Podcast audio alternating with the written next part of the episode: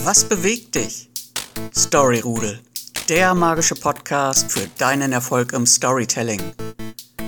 Denn gute Kommunikation öffnet dir Tür und Tor.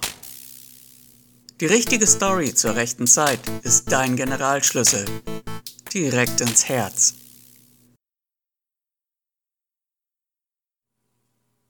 Underdog. Der Schwächere gewinnt. Fast jeder kennt die Geschichte vom Kampf David gegen Goliath. Sie steht in der Bibel. Goliath war ein riesiger, kräftiger Soldat, überheblich und beleidigend. Hochmütig bot er an, den Kampf zwischen den verfeindeten Armeen durch einen Zweikampf zu entscheiden. Es müsse nur jemand mutig genug sein, gegen ihn anzutreten.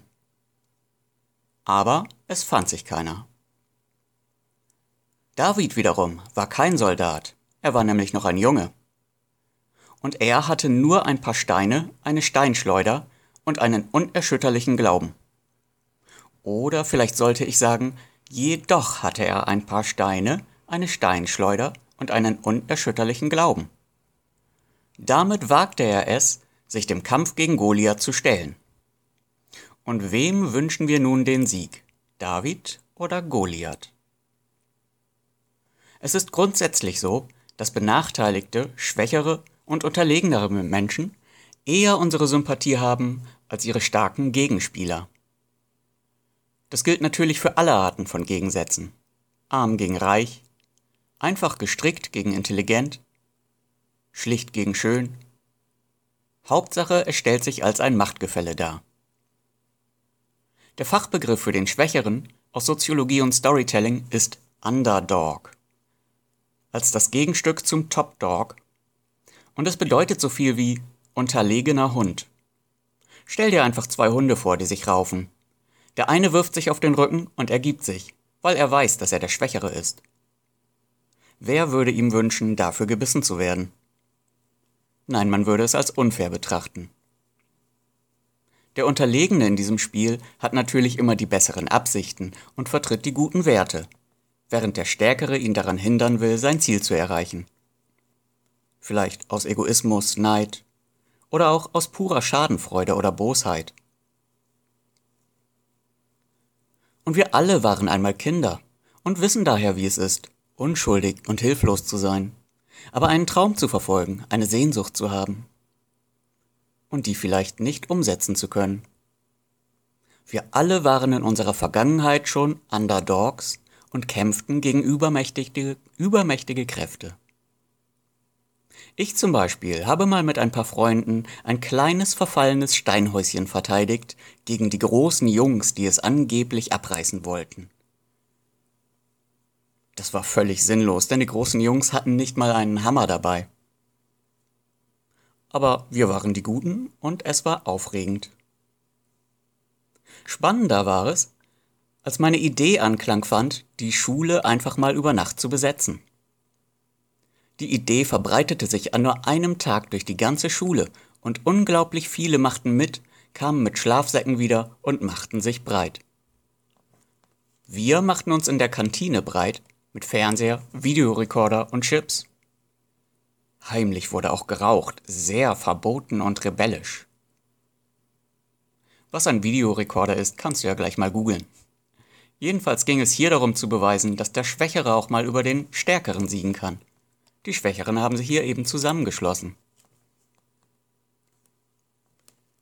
Praktisch ein Kampf gegen die Unterdrückung. Das Schema des Underdogs gehört zu den 20 Masterplots nach Ronald B. Tobias. Das ist aber keine allgemeingültige Wahrheit, sondern nur ein bekanntes Werk. Je nach Storyteller gibt es auch mehr oder weniger Masterplots je nachdem, wie differenziert man das sieht. Masterplots sind wiederkehrende Muster. Jede Story lässt sich mehr oder weniger einem solchen Masterplot zuordnen. Da gibt es zum Beispiel den Aufstieg, wie die berühmt gewordene Idee vom Tellerwäscher zum Millionär. Es gibt aber auch den sogenannten Fall im Sinne von Sturz. Ein reicher Mann verliert alles und steht zum Schluss mit leeren Händen da. Auch eine sehr dramatische Geschichte. Es gibt das klassische Abenteuer, die meisten Actionfilme fallen hier runter. Die Transformation handelt dagegen von einem Menschen, der sich innerlich verändert. Und die Story geht darum, wie und warum dies passiert. Ich denke, das gibt dir ein erstes Bild davon, was ein Masterplot ist. Zu dem einen oder anderen Masterplot werde ich nochmal in anderen Folgen kommen. Was den Underdog betrifft, in Politik und Wirtschaft ist er ein beliebtes Storytelling-Mittel. Man selbst stellt sich als den kleinen Mann dar, der doch nur etwas in der Welt verändern möchte.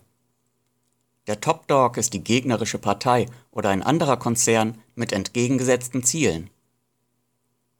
Dieser stellt sich jedoch oft ebenfalls als Underdog dar. Jeder will das Opfer sein. Man muss eben nur ein Gebiet finden, auf dem man kleiner, schwächer und unbedeutender ist als der Gegner und öffentlich einen Wert vertreten, der bei der gegnerischen Partei kürzer kommt. So versucht man dann durch die geeignete Story Sympathien zu erkaufen. Das ist natürlich nicht zum unbegrenzten Nachmachen empfohlen. Viele Menschen durchschauen so ein Spiel und dann steht man eher als Manipulator da. Das will doch keiner. Doch wenn du dich tatsächlich mal mit einem scheinbar unüberwindbaren Gegner auseinandersetzen musst, der mit unfairen Mitteln spielt. Dann kann dir das Muster des Underdogs helfen, Mitstreiter für deinen Kampf zu gewinnen. Leute auf deine Seite zu ziehen, weil du einfach der Schwächere bist, der aus edlen Motiven handelt. Im Idealfall ist das dann ein richtiges Rudel, das durch diese Story zusammenkommt. Eben ein Story-Rudel. Ja, ich hoffe sehr, du konntest aus dieser Folge etwas mitnehmen. Wenn ja, dann hör doch auch in die nächste Folge wieder rein. Und wenn nicht, hm, dann ist die nächste Folge vielleicht was für dich. Ich freue mich, wenn du wieder dabei bist. Trotze den übermächtigen Widerständen. Bis zum nächsten Mal. Dein Storyseller, Martin.